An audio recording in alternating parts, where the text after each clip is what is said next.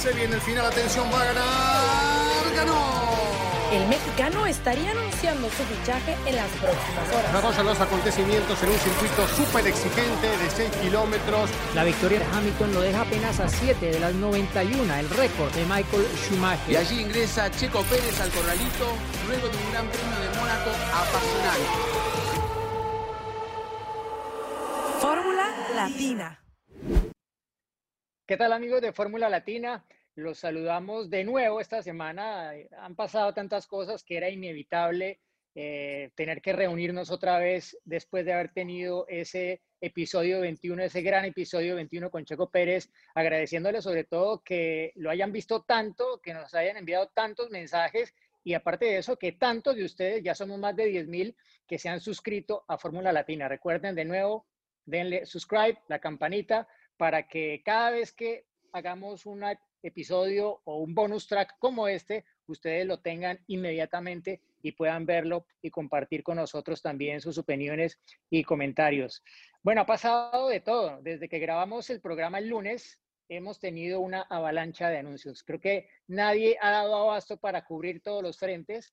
Eh, se han hecho todo tipo de bromas con lo ocupado que ha estado la prensa de la Fórmula 1 en las últimas 24, 48 horas, pero creo que hay obviamente una noticia que es la más importante y la que vamos a tratar de desarrollar y dar nuestras opiniones aquí, porque pues rápidamente, el martes en la mañana se conoce que Lewis Hamilton dio positivo a COVID-19, le deseamos obviamente la más pronta recuperación. Llega luego el anuncio del equipo Haas, anuncian lo que todos ya presumíamos, Nikita Mazepin es uno de los pilotos del equipo. Luego llega en eh, este miércoles en la mañana la confirmación del equipo Mercedes, antes de eso Williams un poco dando la liberación de Russell y luego Mercedes diciendo, aquí está George Russell para tomar el asiento de Lewis Hamilton en el próximo Gran Premio de Sakir. Y consecuentemente el anuncio de que Jack Aitken, el piloto de reserva del equipo Williams, es quien ocupará el asiento de George Russell el próximo fin de semana. Creo que alguno de ustedes, alguno de ustedes dijo, Queremos una carrera sin Hamilton. ¿Cómo sería un gran premio sin Hamilton? ¿Quién fue? ¿Quién fue? Yo fui uno el señor que lo retira, el señor que lo retira cada, ocho días. Pues me, lo ha escrito alguno, pero lo que quiero aclarar es que no pedía la enfermedad de Hamilton. ¿eh? Quiero que se recupere pronto, quiero que esté bien. Eh, pero jugamos un poquito con eso, ¿no? Con la posibilidad de qué pasaría si no está Hamilton. Bueno, lo vamos a ver este fin de semana en una Fórmula 1 que se ha revolucionado un poco. Y además a lo que decías, Diego, se suma lo de, lo de Mick Schumacher y ese anuncio también para la próxima temporada, ¿no? Eh, en Haas, eh, junto a Mazepin dentro del equipo. Pero eh, lo que yo pensaba en las últimas horas es que parece que los community managers, la gente de marketing de los equipos está esperando a ver cuándo termina de grabar Fórmula Latina para anunciar todo lo que tienen para anunciar.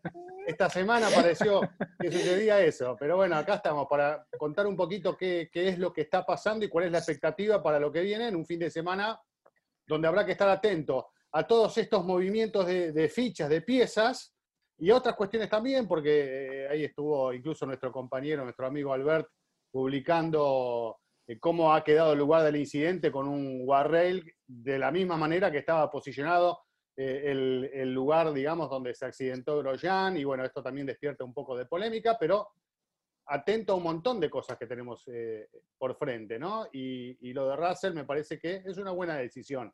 Pobre Bandón se queda otra vez con las ganas, pero me parece que lo de Russell está bien decidido. Bueno, yo le voy a preguntar a Giselle, porque tú trabajas mucho en el fútbol y he visto muchos comentarios de mucha gente que no entiende cómo un piloto de otro equipo de repente pasa a correr para un equipo rival. En este caso, el equipo que ya es campeón del mundo por séptimo año consecutivo, eh, dicen, pero a ver, un momento, ¿cómo así? ¿Un piloto de Williams va a correr en Mercedes?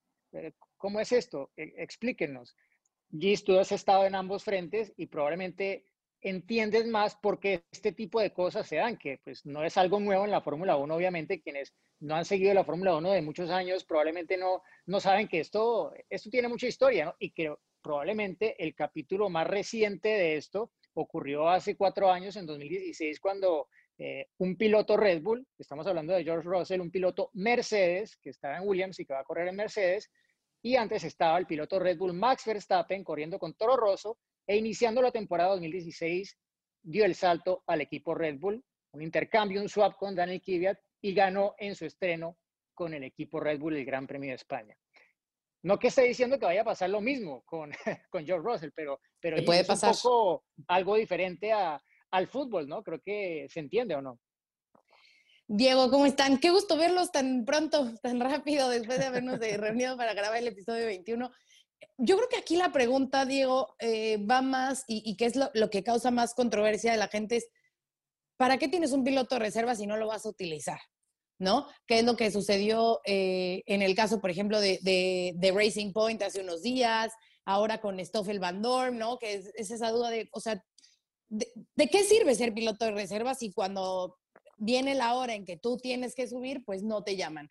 El caso de, de George Russell es un tanto distinto. ¿Por qué? Porque él forma parte de esta como academia de Mercedes, ¿no? Es parte del equipo, lleva ya varios años en que Toto Wolf lo adoptó como uno de esos pilotos a desarrollar, uno de esos pilotos eh, Mercedes, y que también de alguna forma le ha servido de, de, moneda de cambio, o bueno, no de moneda de cambio, pero parte de este truequeo de negociación con Williams, porque sabemos que también es proveedor de, de sus unidades de potencia. Entonces, bueno, entra ahí toda una eh, negociación por detrás.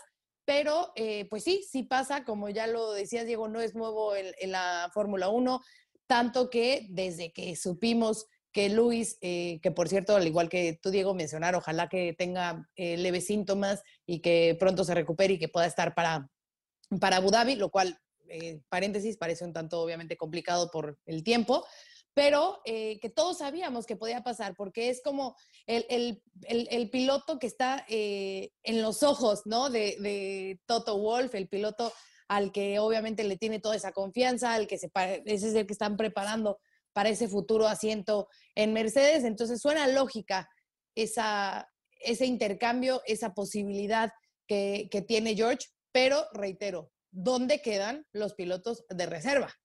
¿Dónde está ese trabajo? ¿Dónde, ¿Dónde pasa? Y sí, en el fútbol pasa en muchas ocasiones, de repente a lo mejor los vemos vistiendo una camiseta y de repente se ponen la del archirrival. Eh, no es tan común a media temporada, ¿no? Pero eh, sí, sí, sí pasa. Bueno, yo creo que eh, hay muchos ángulos todo, para todo este tema porque hay cosas pendientes, ¿no, Juan? Eh, Está pendiente todavía la renovación de Hamilton con, uh, con Mercedes y poner en este asiento, yo, yo veía un poco que el piloto de reserva nominado que era Stoffel Van Dorn, que ya estaba planeado viajar de todas formas a Bahrein para el Gran Premio de Sakir, eh, mm. no que necesariamente fuera a ser el reemplazo predeterminado, pero estaba claro que era, pues, estaba dentro de los candidatos rápidamente Hulkenberg quedó fuera de escena, aunque era el super sub de esta temporada por lo que había hecho con Racing Point. Pero llamar a Russell en este momento es algo que yo lo catalogo como arriesgado por parte del equipo Mercedes. Es la jugada un poco que yo también la veo desde ese ángulo de decirle a Hamilton, bueno, aquí está este, pero ahora falta ver que Russell dé la talla, ¿no? Porque, como bien lo decía Giselle, puede que sean dos carreras, porque son 10 días que tiene que cumplir Hamilton de aislamiento en teoría, daría hasta el jueves, justo antes del Gran Premio de Abu Dhabi. Y si es su única carrera, pues hombre, es, puede que sea la oportunidad de su vida. Y si no demuestra lo que muchos creen que él puede demostrar y que Mercedes seguramente sabe porque lo ha probado varias veces desde 2017, pues eh, no sabemos si realmente se abra esa gran oportunidad futuro más temprano que tarde, Juan. Sí, bueno, yo primero para también esclarecer un poco el tema, lo que decía Giselle, eh, me parece lógico por el tiempo que hay, ¿no? Eh, Stoffel Van Dorn es el piloto de reserva de Mercedes. Si esto hubiera sucedido un malestar físico el jueves o el viernes, Stoffel Van Dorn se iba a subir al auto, ¿no? No podían sacarlo de Williams. Bueno, ahora sí lo necesitamos porque se va, eh, Hamilton se siente mal. Digamos que hasta el sábado se puede en la práctica libre de tres reemplazar al piloto, Stoffel Mandón cumpliría ese rol. Es el piloto de reserva y es el más preparado porque Esteban Gutiérrez no puede. Pero teniendo este margen, este tiempo y en el mismo circuito, me parece un acierto por parte de Mercedes con un riesgo importante, no solamente para el equipo, sino para el mismo George Russell, ¿no? Porque si Valtteri Bottas eh, lo supera ampliamente, bueno, será la primera vez, pero ya no será el gran George Russell, dirán, será un piloto muy bueno, pero no pudo. Ya todos lo están poniendo en que tiene que estar en el podio o ganador, ¿no? Sí, Cris. No, no, no, seguí, terminá y después ah. quiero agregar algo. Ah, Yo quiero agregar nada más una cosita rápido que ya lo mencionaste. O sea, decir por qué Esteban Gutiérrez no puede, porque mucha gente también preguntaba por Esteban Gutiérrez. Esteban no tiene su superlicencia, tiene que cumplir 300 kilómetros. ¿En cuánto tiempo? En el último año, ¿no?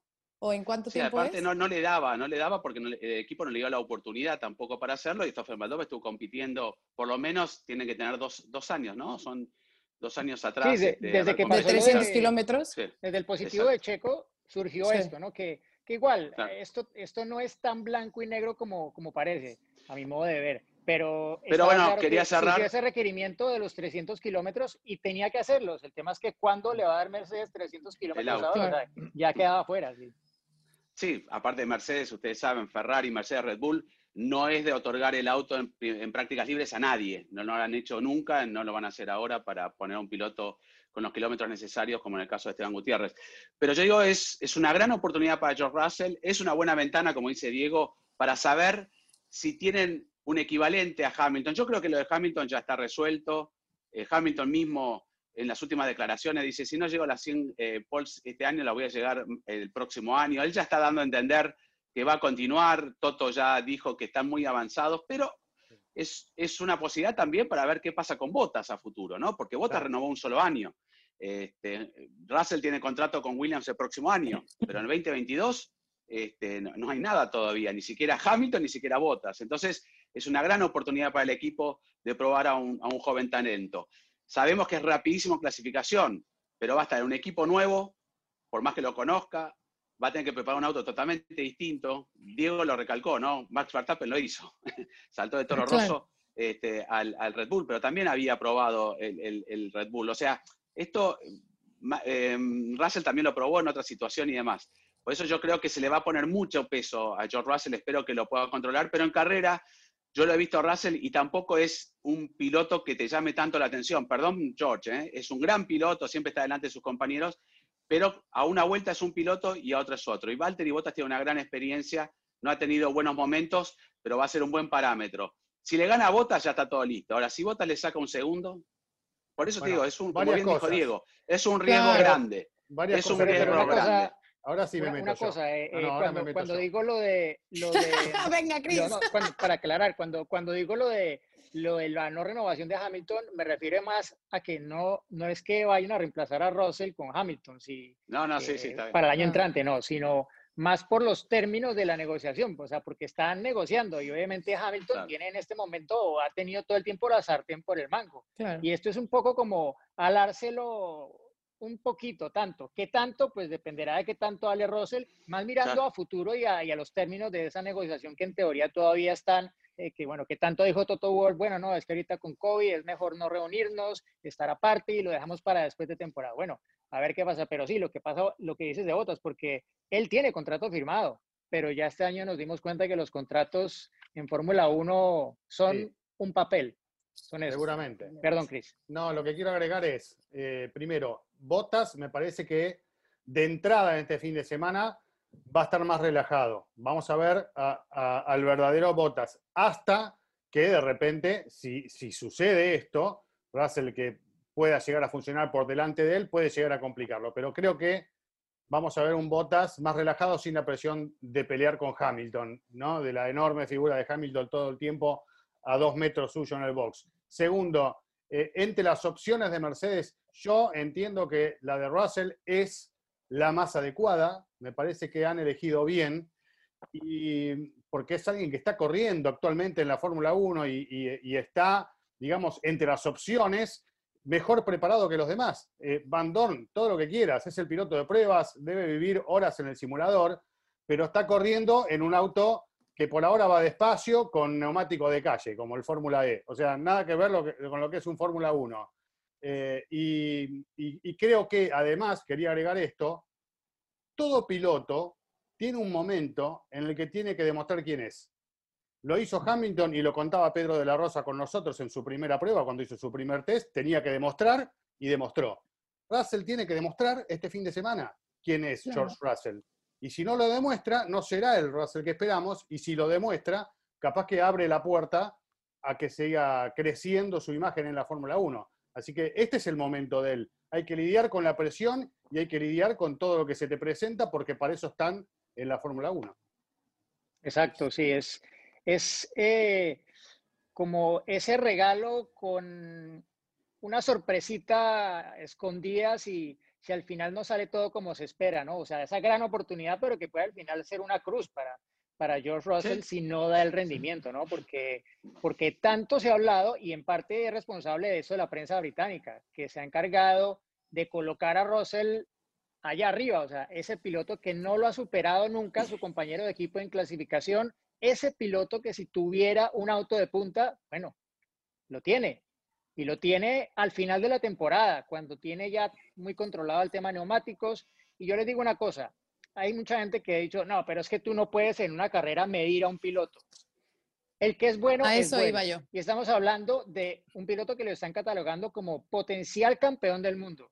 Si realmente lo es, tiene que demostrar ese fin de semana. Perdón, Sí, pero creo que seríamos demasiado, demasiado duros y demasiado exigentes. Y, también. Así es la Fórmula 1, perdón. Sí, pero tampoco podemos que en un fin de semana, cuando, eh, o sea, eh, cuando no está tampoco tan familiarizado con el auto, ya llegar y luego, luego el cuchillo, ¿no? O sea, yo estoy segura que va a ser un gran trabajo. No, a lo mejor no, no va a ser el extraordinario como Hamilton que a 40 segundos, o sea, que lapió a todos. No, no, no. Pero, pero seguro, estoy segura que va a ser un buen trabajo, pero se me hace demasiado el cargarle ya la mano desde ahora. O sea, todavía ni se sube al auto, todavía ni es viernes y ya le estamos poniendo aquí. A ver, George, es que si no, no, o sea, hay que, hay que ver también cómo va el viernes, o sea. Hay que ponérselo, eh, Giselle, cuando Charles Leclerc se subió a la Ferrari y fue en la pretemporada, porque fue rápido.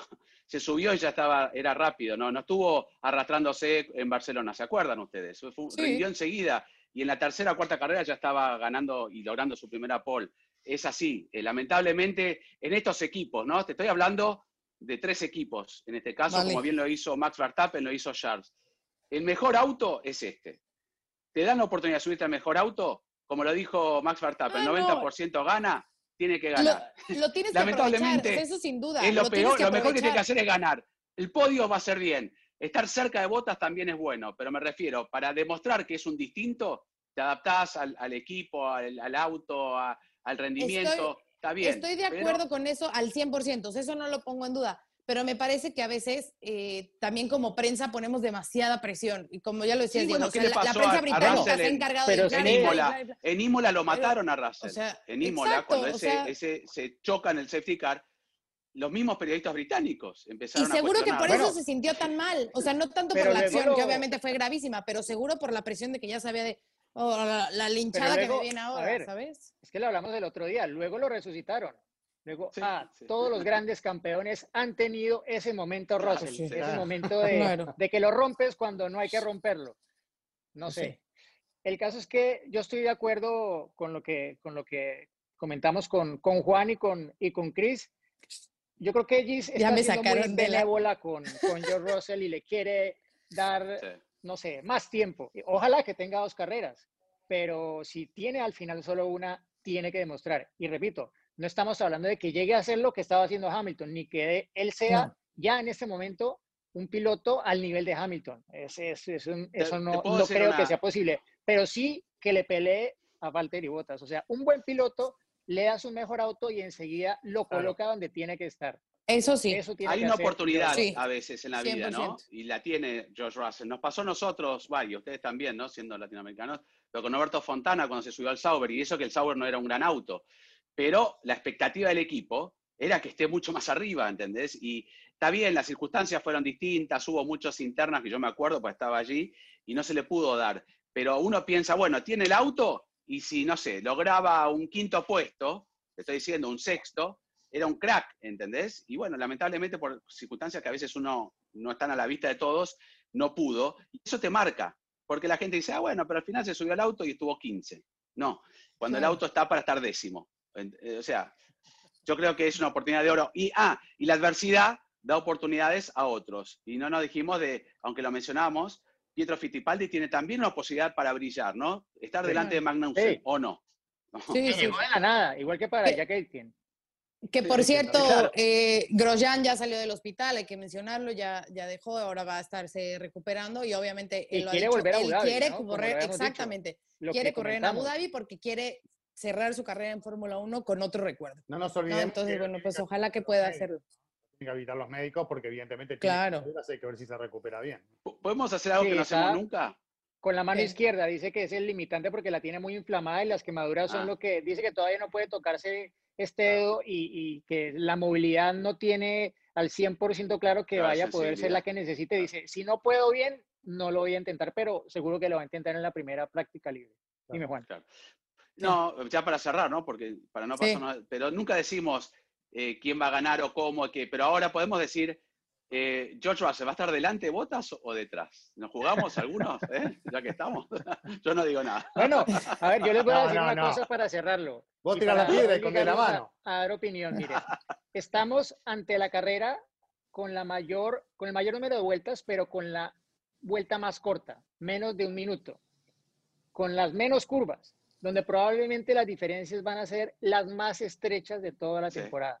Y eso solamente creo que puede favorecer las posibilidades de George Russell. De a George mi modo de ver. Seguramente. Es como, es como yo lo, lo veo. Y ojalá, ¿no? Sería una buena forma de cerrar la temporada viendo una nueva revelación ya de verdad de la Fórmula 1, si es que al final eh, se da así. Estamos en el 2020, voy Team Russell, venga, sí puede mejor que Botas. Soy la única que Y- se arriesga de este Chris. equipo, así que venga. Me parece que Bottas va a estar por delante de Russell el fin de semana. Bueno, muy bien, muy bien. Aquí no es que juventud. Yo digo que empatan, empatan como pero- pasó el Jerez de la Frontera en 97, que empataron tres. Fue pasar Pero de sí que, vuelta, que- así que... sí que quisiéramos ver como un, un golpe al establecimiento, ¿no? Eh, Sí. Y esto, y esto, bueno, tampoco es que, porque yo lo escribí esta semana, ah, tan pronto se conoció la ausencia de Hamilton, que esto iba a tal vez darle una dimensión un poco más clara a lo que ha logrado Hamilton este año, ¿no? Y, y creo que igual, si, si al final Russell le logra ganar a su compañero de equipo Valtteri Bottas, eh, probablemente si lo hace va a ser un duelo como los que no hemos tenido entre Bottas y Hamilton y eso ya separará un poco las dos cosas. Pero ya para cerrar Ahora, voy Diego, a decir, sí, Ya cerremos. es que ya cerremos, ¿no? Pero ha sido un- una, movida bastante importante también para Williams, ¿no? Porque teniendo en cuenta que en este circuito podrían haber sumado, al, ver esas diferencias, Williams siempre anduvo rápido en las rectas, tal vez podría haber tenido una oportunidad de mezclarse ahí en los puntos, sacar a su piloto más rápido para poder cosechar un punto propio que es necesario para el equipo. Este, debe haber muchas cosas eh, involucradas ahí, ¿no? Mucho Sí, seguro, seguro. Por eso lo decía, que- lo del motor y bueno. Sí, ente- por- sobre todo porque está peleando el puesto en el campeonato del mundo de constructores con el equipo Haas todavía potencialmente. Y para cerrar, este año nos preguntamos quién iba a parar a Hamilton.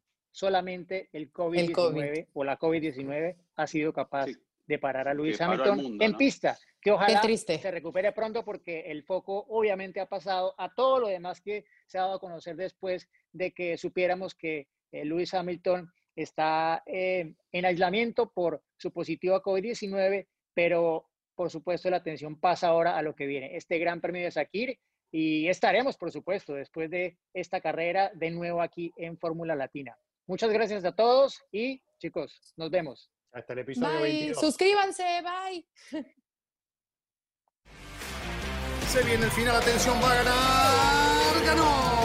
El mexicano estaría anunciando su fichaje en las próximas horas. Vamos a los acontecimientos en un circuito súper exigente de 6 kilómetros. La victoria de Hamilton lo deja apenas a 7 de las 91, el récord de Michael Schumacher. Y allí ingresa Checo Pérez al corralito luego de un gran premio de Mónaco apasionante.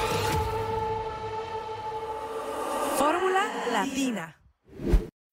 When you need mealtime inspiration, it's worth shopping Kroger, where you'll find over 30,000 mouth-watering choices that excite your inner foodie. And no matter what tasty choice you make, you'll enjoy our everyday low prices, plus extra ways to save, like digital coupons worth over $600 each week. You can also save up to $1 off per gallon at the pump with fuel points. More savings and more inspiring flavors make shopping Kroger worth it every time. Kroger, fresh for everyone. Fuel restrictions apply.